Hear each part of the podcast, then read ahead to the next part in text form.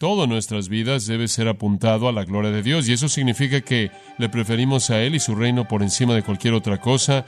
Estamos contentos con hacer su voluntad sin importar el precio que suframos y estamos contentos con ser superados por otros mientras que Él reciba la gloria.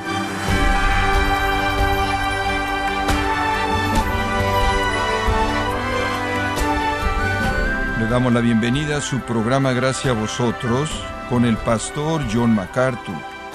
Muchos cristianos planean sus metas personales para el año, tomando en cuenta su vida familiar, su carrera, ministerio o algún proyecto especial. Pero, ¿cómo podemos planear eficientemente para la gloria de Dios? El día de hoy, John MacArthur nos ayuda a contestar esta pregunta conforme continúa con la serie Cómo vivir para la gloria de Dios aquí en gracia a vosotros. Fuimos salvos para traer gloria al Señor. Hay algunas maneras muy prácticas en las que podemos hacer eso por su poder. Comenzamos al decir que glorificamos al Señor al apuntar nuestra vida a ese propósito. 1 Corintios 10, 31 dice, Si pues coméis o bebéis o hacéis otra cosa, hacedlo todo para la gloria de Dios. Entonces, glorificamos a Dios al apuntar nuestra vida a ese punto y glorificamos a Dios al confesar nuestro pecado. Cuando confesamos nuestro pecado, asumimos la responsabilidad por nuestra maldad, nuestra impiedad, nuestra violación de la ley de Dios, nuestra desobediencia. Cuando asumimos la responsabilidad por eso y Dios nos disciplina, entonces Él muestra ser justo y santo y hacer lo que debe ser hecho, porque un Dios santo de hecho debe tener una reacción santa contra el pecado y si Él escoge no disciplinarnos, sino mostrar gracia, entonces Él recibe gloria por mostrar gracia a uno que es tan indigno. Pero pasemos a otro punto. Glorificamos a Dios al confiar en Él. La fe glorifica a Dios. Permítame darle un cuarto principio. Glorificamos a Dios al dar fruto. Glorificamos a Dios al dar fruto. Esta es una verdad muy importante. Pase a Juan 15.8. Juan 15.8. Por esto mi Padre es glorificado, porque llevéis mucho fruto y así mostráis que sois mis discípulos. Dios es glorificado cuando usted da mucho fruto. Le deshonra a Él el tener poco fruto.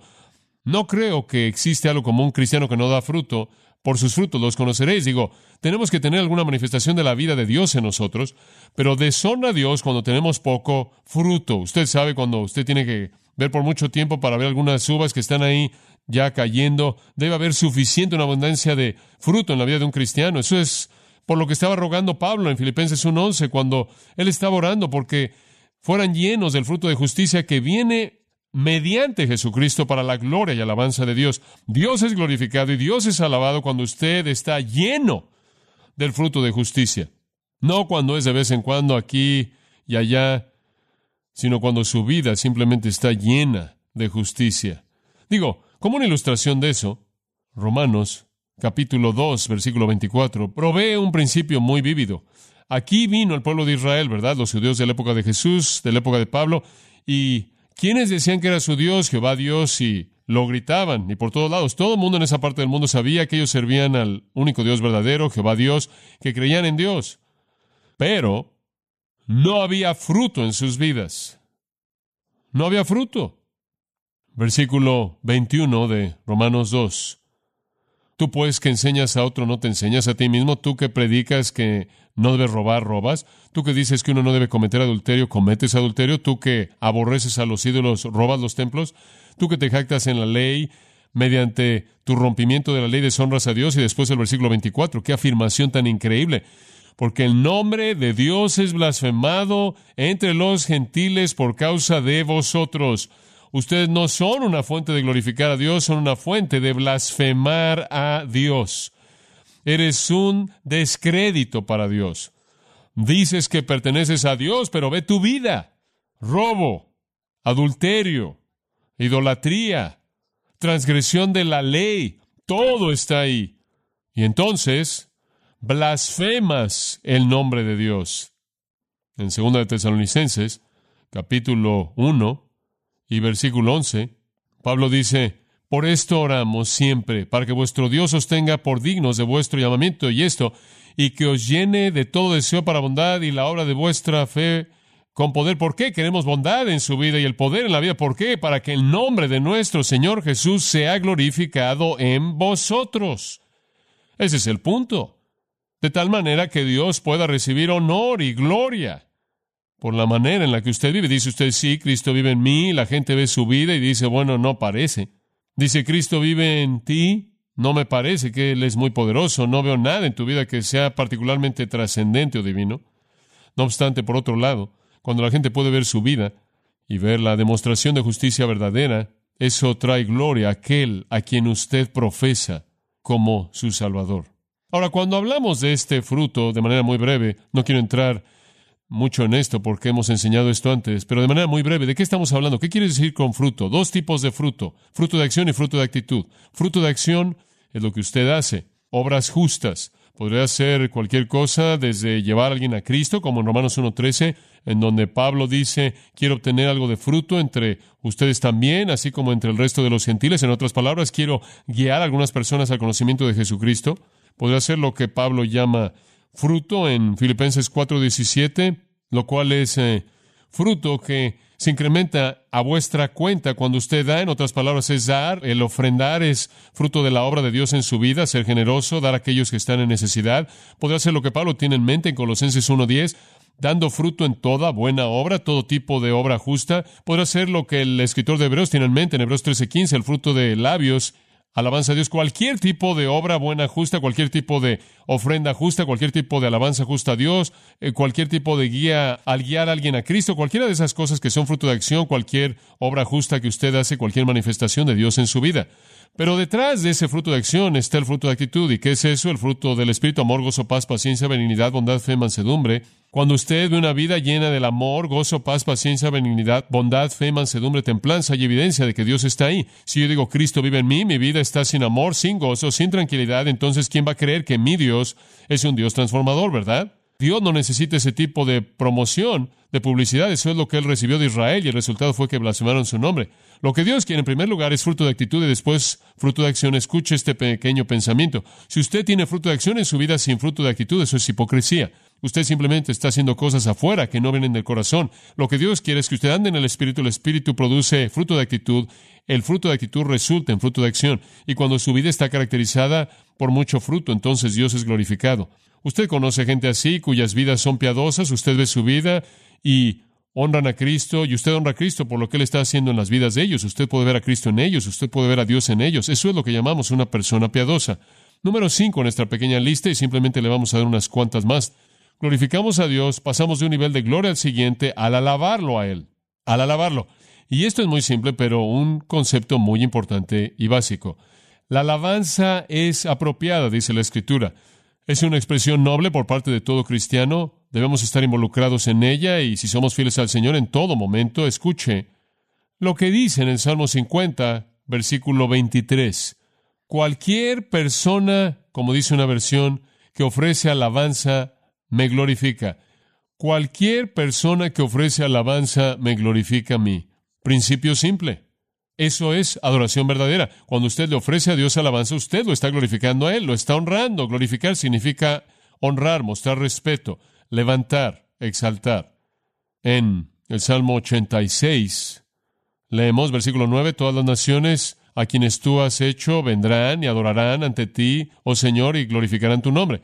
Es, es una forma de adoración. Van a adorar al glorificar tu nombre. Versículo 12. Daré gracias a ti, oh Señor mi Dios, con todo mi corazón, y glorificaré tu nombre para siempre. Es cuestión de adoración, es cuestión de dar gracias. Eso es alabanza, eso es glorificar a Dios. En el Salmo 92, simplemente al principio mismo de ese Salmo, los primeros dos versículos, oímos un eco de cosas parecidas. Es bueno agradecer al Señor y cantar alabanzas a tu nombre, oh Altísimo, declarar tu misericordia en la mañana y tu fidelidad por la noche. Eso es simplemente parte de glorificar a Dios. Cada vez que usted alaba a Dios, le agradece a Dios, lo exalta, lo glorifica, usted está haciendo aquello que agrada a Dios. De hecho, recordamos, ¿no es cierto?, en Juan 4, cómo el Padre ha buscado adoradores verdaderos que le adoren en espíritu y en verdad. Y una parte de eso, claro, es levantarlo y darle gloria. Como el salmista dice en el Salmo 95, venid, adoremos, postrémonos, inclinémonos ante el Señor nuestro Hacedor, porque Él es nuestro Dios y nosotros somos el pueblo de su pastura y las ovejas de su mano. Necesitamos postrarnos, necesitamos alabar, necesitamos adorar.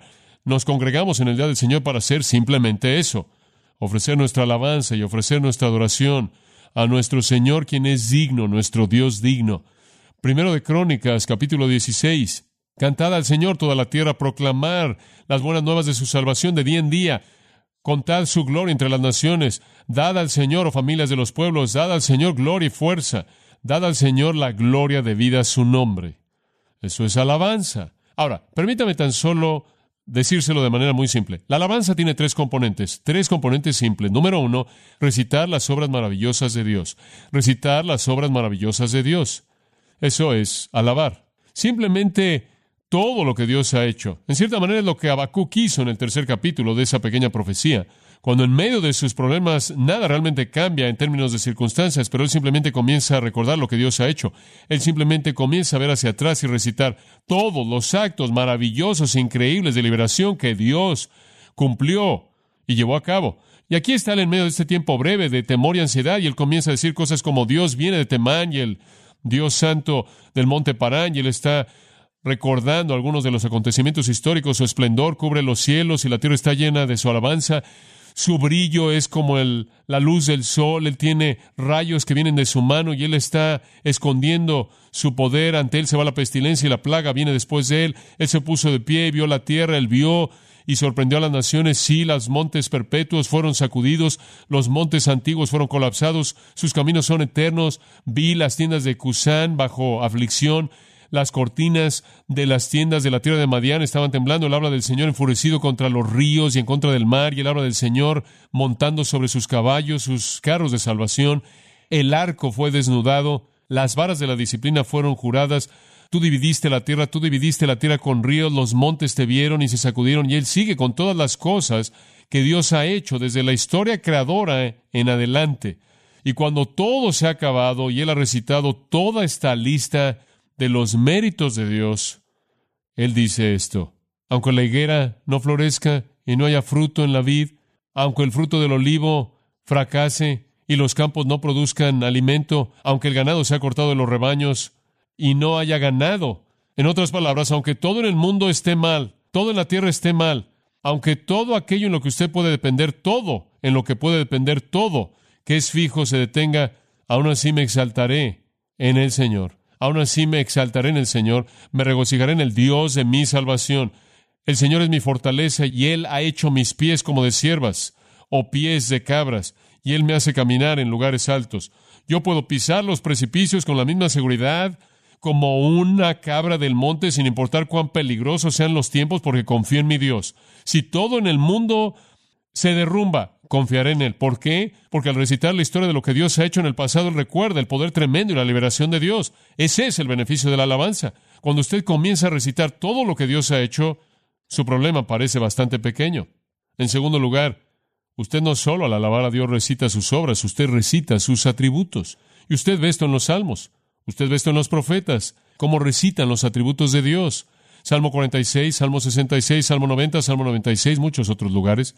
Y usted simplemente comienza a ver el registro de todos los grandes atributos de Dios. Aquí está usted en medio de su pequeño problema y usted se acuerda de que Dios es absolutamente poderoso, que Dios es omnisciente, omnipresente, omnipotente, que Dios es inmutable, nunca cambia, que Dios es perfectamente sabio, perfectamente justo, santo, recto, y usted atraviesa por esos atributos él es un Dios de gracia, Él está lleno de misericordia, su misericordia es más alta que los cielos y usted comienza a pasar por todas estas cosas que son la verdad acerca de Dios. Y conforme usted recita, todo eso cambia su enfoque, cambia cómo ve usted la vida. Usted comienza a confiar a Dios de una manera más grande. Alabar a Dios tiene un beneficio tremendo incorporado para el que lo hace. Entonces recitamos las obras maravillosas de Dios, recitamos sus atributos y el tercer componente es que agradecemos por ambos. Agradecemos por ambos. Tener un corazón agradecido. Es un pecado no estar agradecido, ¿no es cierto? Lo es. Es un pecado ser ingrato con Dios.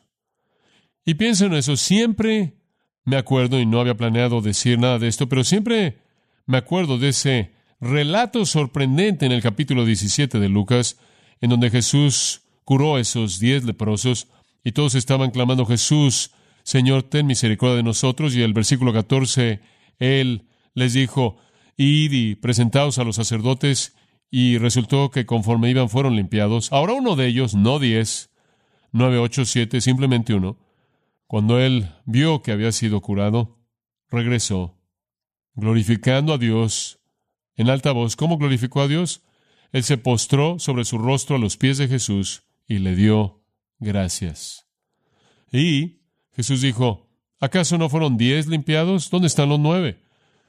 No se halló a uno que regresara y le diera gloria a Dios excepto este extranjero. Él era un samaritano y él dijo, levántate y vete, tu fe te ha salvado. Diez fueron curados, uno fue salvo, regresó y dio gracias.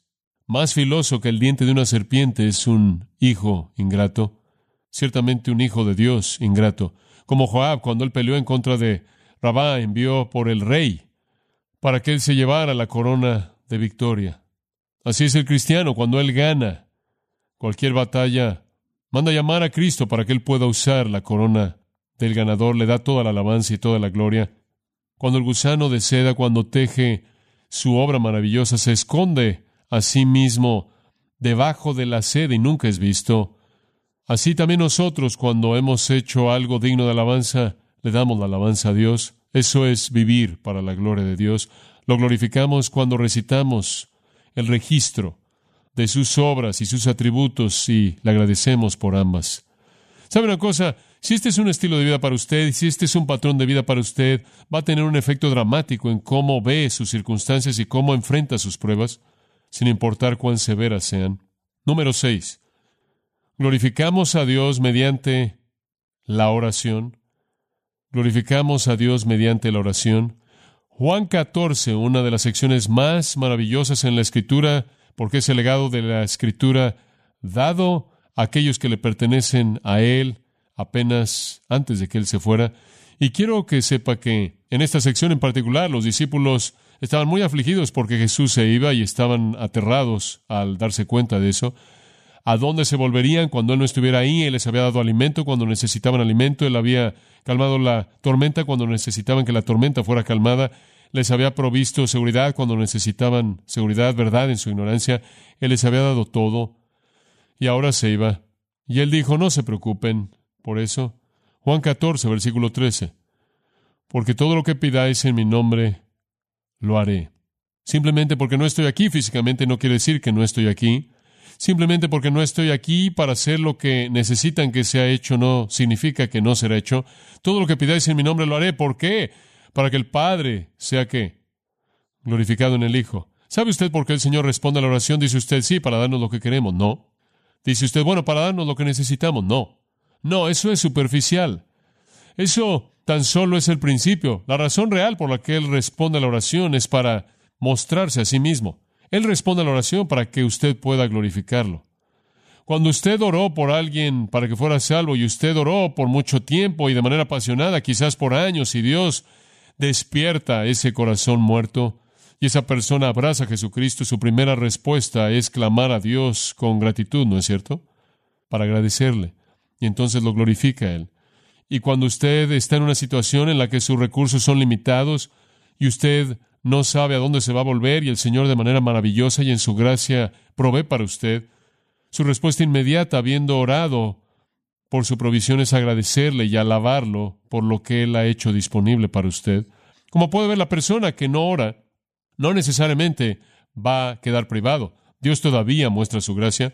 La persona que no ora puede tener quizás lo que necesita, nada más que Él no va a alabar a Dios porque se lo dio.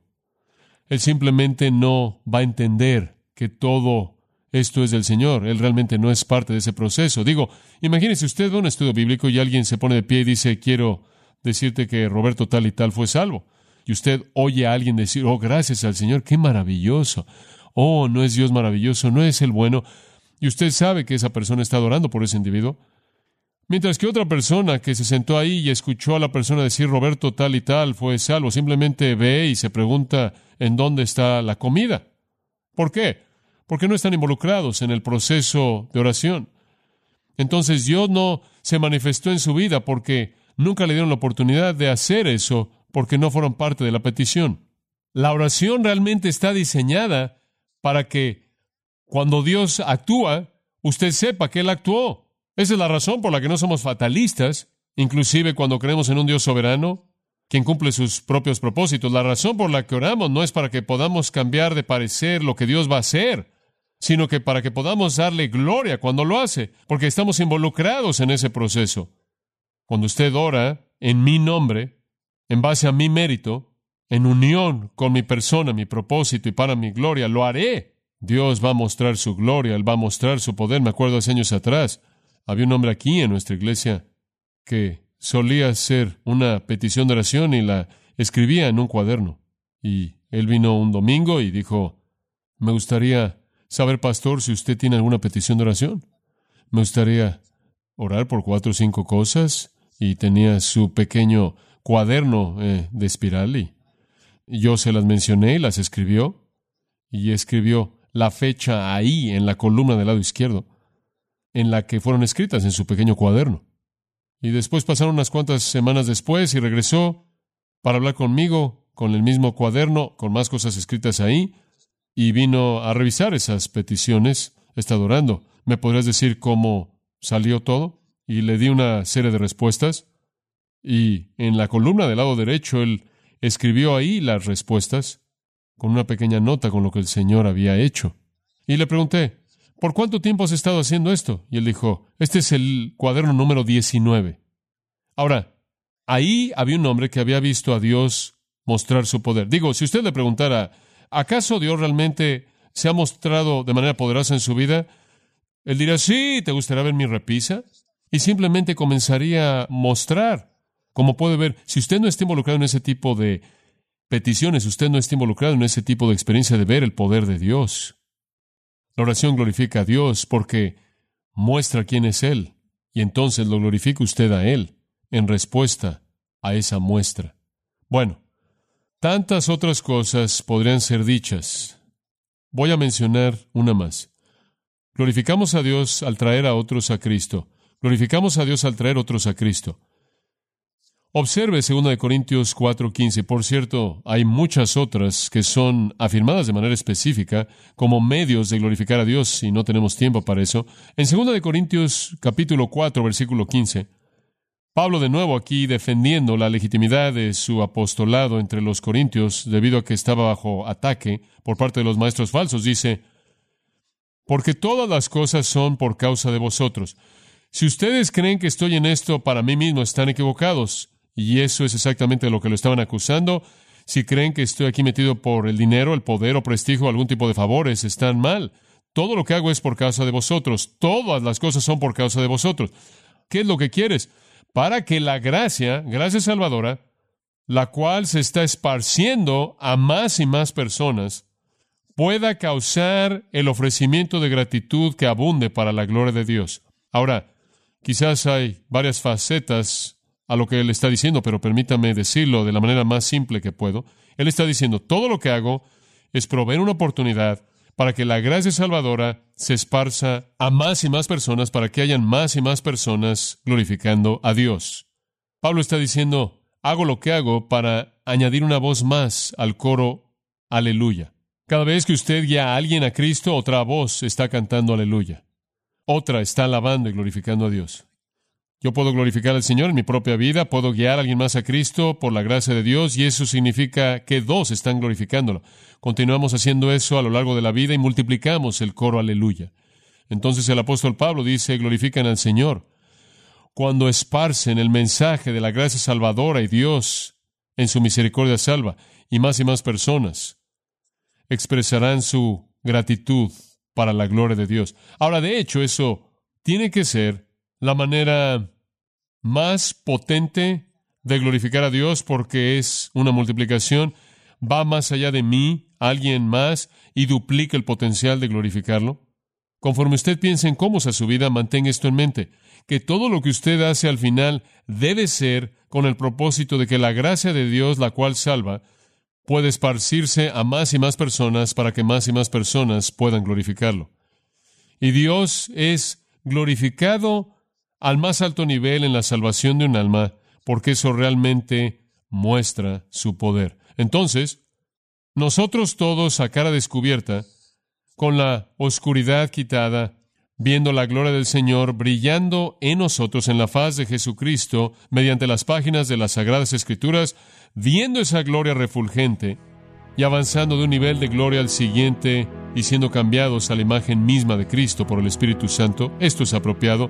El Señor quiere gloria en su iglesia. Él quiere revelar y manifestar su gloria en su iglesia, así como lo hizo en la faz de Moisés.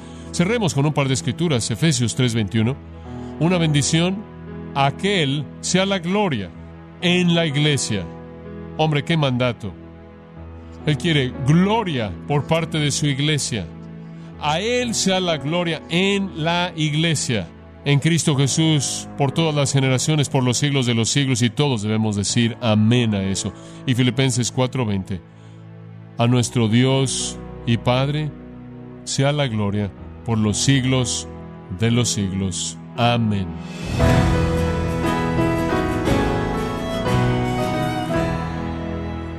De esta forma, John MacArthur ha dado una mirada al objetivo principal del hombre, el cual es glorificar a Dios y disfrutarlo para siempre. Esto es parte de la serie Cómo vivir para la gloria de Dios, aquí en gracia a vosotros.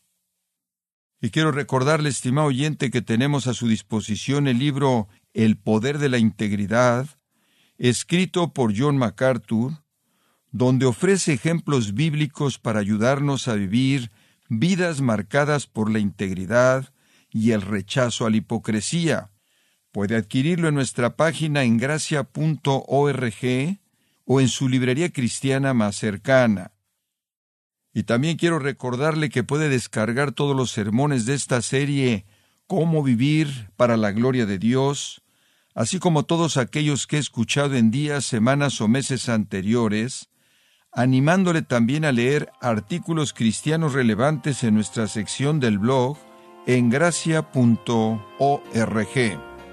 Si tiene alguna pregunta o desea conocer más de nuestro ministerio, como son todos los libros del pastor John MacArthur en español o los sermones en CD que también usted puede adquirir, escríbanos y por favor mencione la estación de radio por medio de la cual usted nos escucha en gracia a vosotros. Es importante conocer no solo el país y ciudad de donde usted nos escucha, sino también la radio. Para quienes contactan nuestro ministerio por primera vez, pueden solicitar una copia del mensaje de promoción sin costo alguno, un mensaje por oyente únicamente. Si usted vive en los Estados Unidos o Puerto Rico, escríbanos a Gracia Vosotros, P.O. Box 4000, Panorama City, California 91412. O puede escribirnos a través del siguiente correo electrónico radio arroba gracia punto org. Y queremos agradecerle desde el fondo de nuestro corazón su tiempo y sintonía, y en nombre de John MacArthur y del personal de este organismo, invitarle para que nos acompañe en la próxima edición y así juntos continuar desatando la verdad de Dios un versículo a la vez, en gracia a vosotros.